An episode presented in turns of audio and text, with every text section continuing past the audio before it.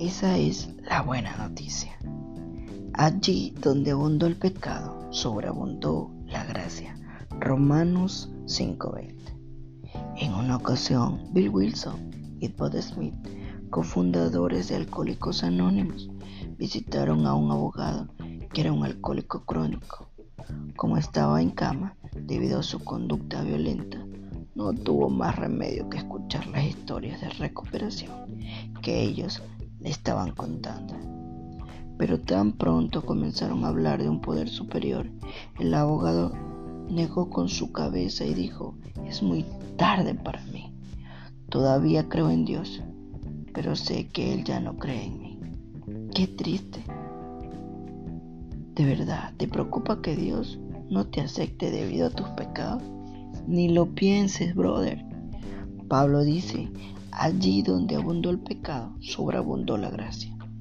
Y él lo entendía, porque antes de su conversión en el camino hacia Damasco, Pablo era el pecador público número uno. Después Dios lo usó para alcanzar al mundo con el Evangelio. La gracia era tan fundamental para su mensaje, ya que Pablo la mencionaba justo antes de empezar cada epístola. Y lo hizo porque él entendía que cuando tratas de defenderte por mérito propio ante un Dios santo, cada vez que metes la pata, te sientes como un fracaso te sientes no amado, indigno y un pocotón de cosas más.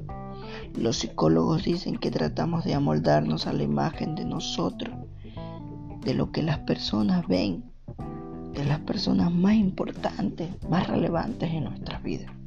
Entonces, ¿puedes imaginarte lo que ocurriría si comenzaras a verte como Dios te ve? La verdad es que eres su hijo redimido y Dios te ve a través de la sangre de Jesús que limpia todos sus pecados. En primera de Juan 1.9 puedes encontrar. No hay nada que puedas hacer para que Dios te ame más, ni nada que puedas hacer para que te ame menos. Y esa es la buena noticia. Esto es altares en casa. Bendiciones.